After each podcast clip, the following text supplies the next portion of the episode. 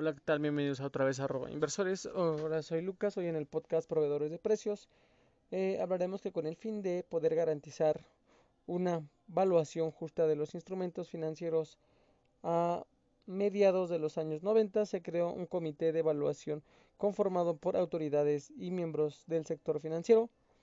La función de dicho comité se enfocaba en establecer lineamientos y criterios para el cálculo de los precios para evaluar el cálculo en sí lo llevaba la Bolsa Mexicana de Valores para finales de los años 90 con la idea de estandarizar y brindar mayor precisión a la evaluación sobre las tendencias de valores de los instrumentos, perdón, de los intermediarios financieros, se creó la figura de proveedores de precios en México.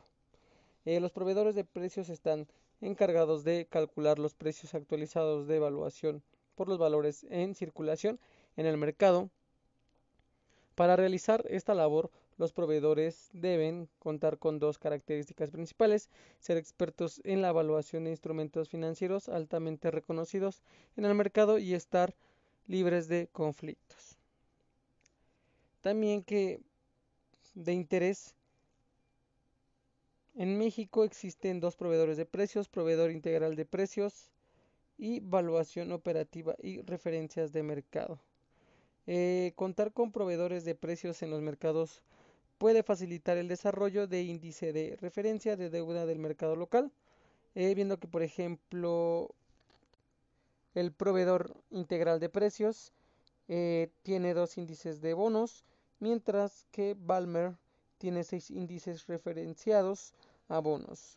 Con respecto a CETES, eh, el proveedor integral de precios mantiene siete índices, mientras que Valmex tiene seis estos índices son herramientas muy importantes para la construcción y mantenimiento de carteras de inversión que sirvan como parámetros a inversionistas. También que entre los o entre las obligaciones de los proveedores de precios en México, quienes se encuentran eh, normados por la Comisión Nacional Bancaria de Valores, incluye que notificar diariamente a la Comisión Nacional Bancaria de Valores los precios calculados para los instrumentos, así como cambios en la forma de cálculo entre eventos no previstos. Eh, otro punto es conservar durante cinco años los precios estandarizados de evaluación y los insumos utilizados por el cálculo. También otro punto es contar con un comité de evaluación que revise metodologías, soluciones, controversias y proponga mejoras. Y como último punto, ofrecer la información a los clientes mediante múltiples medios. Entonces vemos que tenemos en México dos proveedores de precios, el proveedor integral de precios y la evaluación operativa y referencias de mercado. Eh, estas dos instituciones entonces son importantes en el mercado y los datos que nos proporcionan, tanto como los cálculos para los precios de los valores en circulación en el mercado, y mencionando los cuatro puntos importantes eh, que son de, de obligación como proveedores de precios en México y que están eh, en conjunto trabajo con la Comisión Nacional Bancaria de Valores y que esto lo hace más efectivo y más, eh, más relevante para el desarrollo del mercado de valores en México.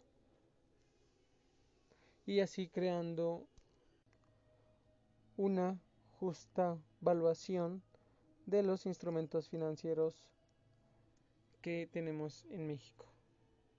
Eh, gracias por escucharnos. Igual, como siempre, todavía no hemos hecho ediciones a ninguno de los podcasts que ustedes han escuchado y que gracias por su comprensión, por estos pequeños detalles.